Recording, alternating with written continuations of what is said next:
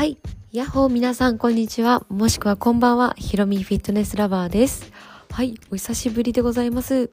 はい。5月も始まりまして、皆様、どんな日々をお過ごしでしょうか？はい。えっ、ー、と、私はですね、ゴールデンウィークが終わって、え、また仕事が始まってという感じでございます。はい。えっ、と、今日はですね、えー、ゴールデンウィークどんな過ごし方をしてたかっていうトークをしていきたいと思います。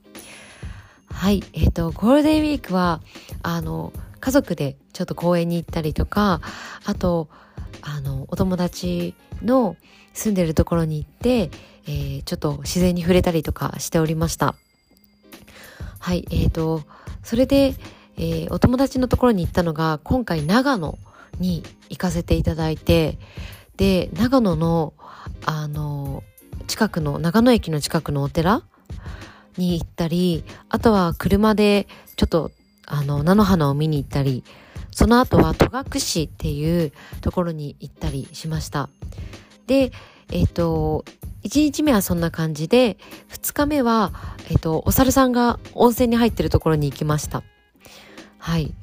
もうそんな感じでね、もう長野はもうすごく空気も澄んでて、なんかやっぱり東京とは違う匂いがしました。もう自然の山の香りっていうのかな。うん。もうそんな感じでした。で、気温は、あの、結構暖かくて、その日はすごく、あの、薄着でも大丈夫でした。でも夜になるとやっぱ寒暖差が激しくて山なのであのすごい寒いなっていう感じはしましたそうで特に今回あのすごくあの印象に残ってるのが戸隠の自然なんですよ。で、私は何も知らずに行ったんですけど、お蕎麦が結構有名みたいで、うん。でね、そこの、あの、一緒に行ってくれたお友達の人が、あの、ちょっとすごいいいパワーがあるから、みたいなこと言ってて、で、やっぱり私も何も知識がない状態で行ったんですけど、本当になんかもう木がね、もう大きくて、もう確か400年とかもう何百年もの歴史がある木がもう道の両端に立ってるんですね。もうそれが本当にすごくてもうこんなでっかい木見たことないって感じぐらいもう木がボーンって感じででかくてもうそれがすごかったです。もうなんか神秘的というかもうほんと素敵でした。でその後にあのなんだっけ鏡池っていうところに行ったんですね。そう。で、その戸隠のところから鏡池まで行けますよっていうルートがあって、で、お友達がそこの地元の人なので、あそこ行こうってなって、あの、戸隠は結構混んでたんですけど、鏡池っていうところはちょっと朝方だったので空いてて、じゃあそっちのなんか外れた道に行こうって言って、あの鏡池に目指して歩いたんですね。で、確かなんか1.5キロとか2キロで近い距離だよって看板があったんですよ。なんだけど、歩いた感じ結構もうちょっとあるなっていう感じがしました。そう。で、そこに鏡池に行く途中に、あの、看板があってね、そこに熊さんが住んでますみたいな。熊の住処がありますとか、熊に注意っていう看板があるんですよ。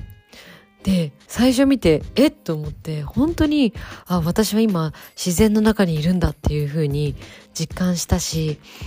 東京に住んでるとそんな野生の動物に会うってことがないじゃないですか。会ってもカラスとかあの鳩とかワンちゃん猫ちゃんとかそういう感じ？ネズミとか。なのにもうそこにもクマがいるんだって思うと本当に怖くて。で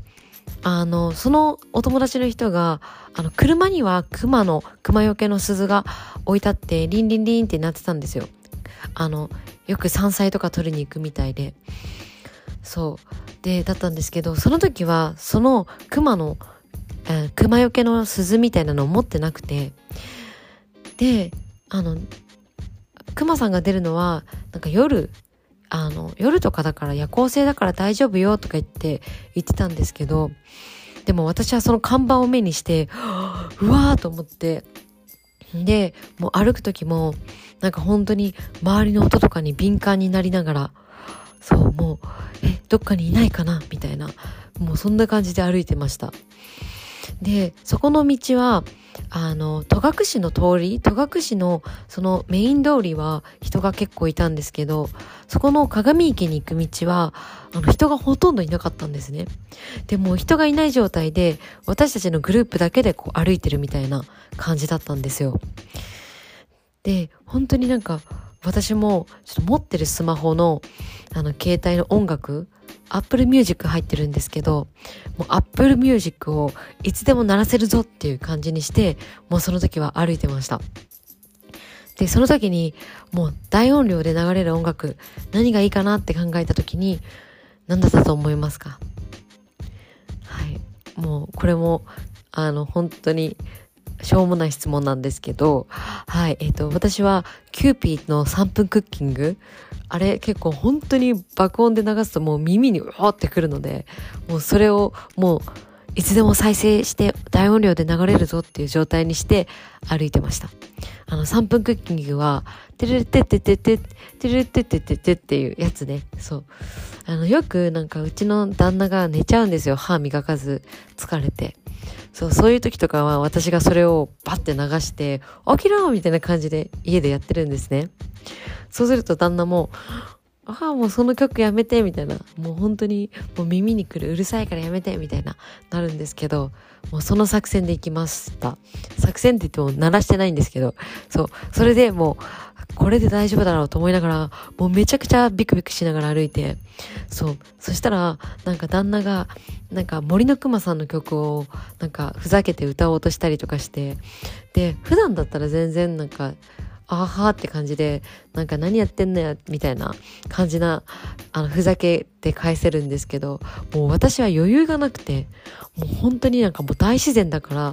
もう結構、なんかちゃんと道はあるんですよ。木でなんか作られた道みたいなのが。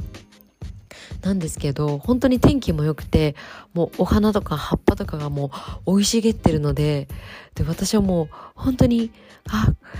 ちょっと大丈夫かなと思いながら歩いてました。で、看板が2、2 3個あるんですよ。もう歩いていくとあって、もうちょっと歩いていくとまたあってって感じで、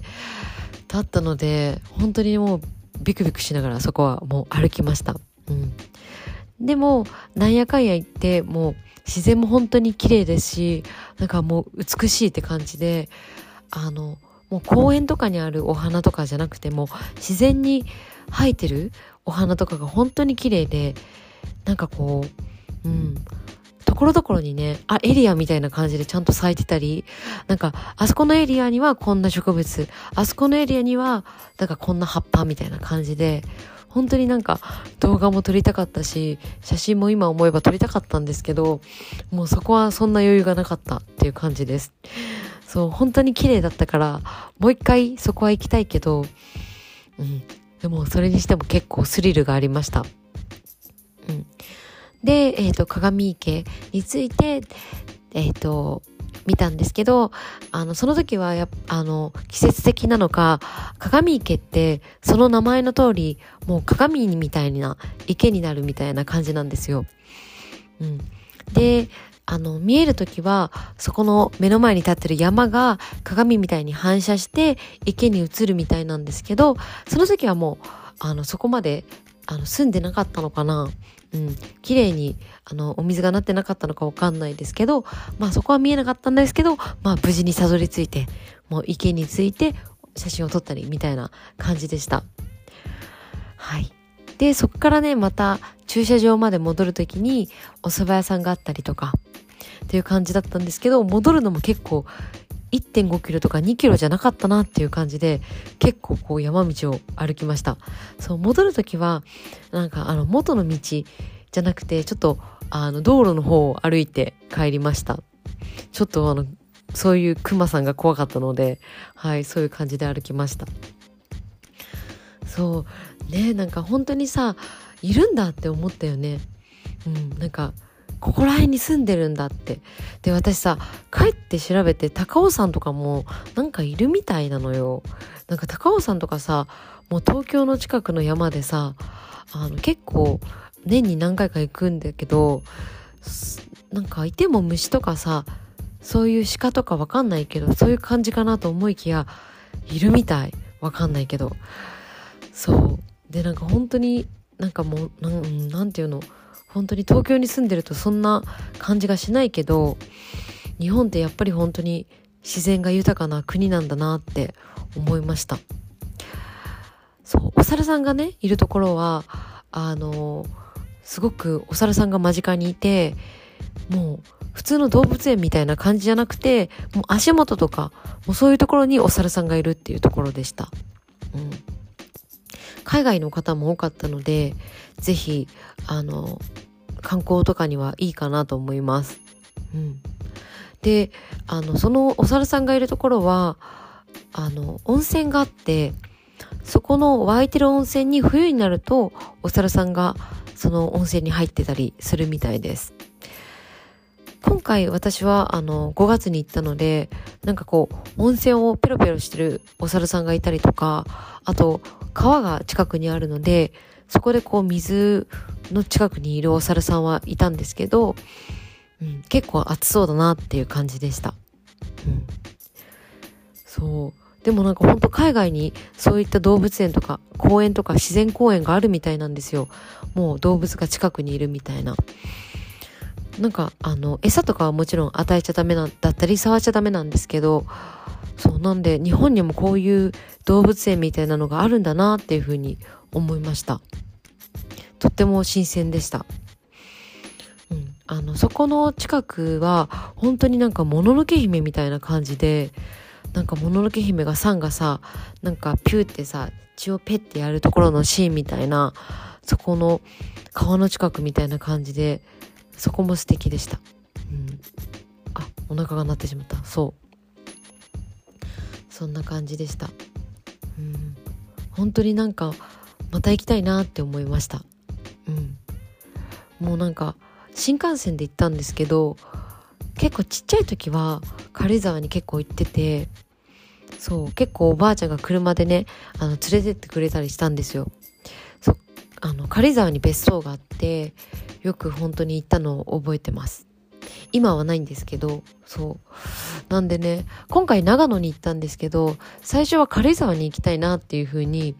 思ってたんです。そう。なんかね、で、今回は帰りにね、あの、軽井沢の駅まで送ってくれて、なんでアウトレアウトレットに行って、ナイキでちょっと、あの、見て、洋服ちょっと買ったりして帰りました。そう。本当にあの長野は山が多くてあのなんて言うんだろう山道をブンブンブンブン車で走っていくもうそのお友達がかっこよくて私もなんかヒヤヒヤしながらちょっと後ろに乗ってたりしたんですけどなんか、うん、運転姿もかっこいいなとか運転できるのってかっこいいなとか思いました。はい。んで、お蕎麦もしっかり食べて、あの、焼肉食べたり、あと蕎麦のソフトクリーム食べたりしました。はい。あとは、野沢温泉？そう、もう行って、そうそうそう。それも本当に楽しかった。あの、ちょっとしか行けなかったんですけど、うん、なんかいろんな温泉があってみたいな感じで、それも本当に楽しかったです。はい。ぜひ、あの、日本に来る際は長野おすすめです。そして私のあのお知り合いの方もぜひあの長野よく行ってるよって方も多いかなと思うんですけど、ぜひご旅行どこ行こうかなっていう時は長野行ってみてください。はい。という感じでございました。はい。今日はね、あの、5月初めての、あの、配信なんですけど、あの、最近、あの、こんな感じだったよ、みたいな、えー、トークでした。はい。えっ、ー、と、インスタグラムもやってるので、えっ、ー、と、もしよかったらインスタグラムも見てみてください。えっ、と、結構あの、私のインスタグラムは、あの、フィットネス系と個人用みたいなのがあって、あの、今、フィットネス系はあんまり更新できてないんですけど、また、あの、ちょくちょく何か発信できたらなと思っております。はい。それでは、また次回のポッドキャストでお会いしましょう。じゃあね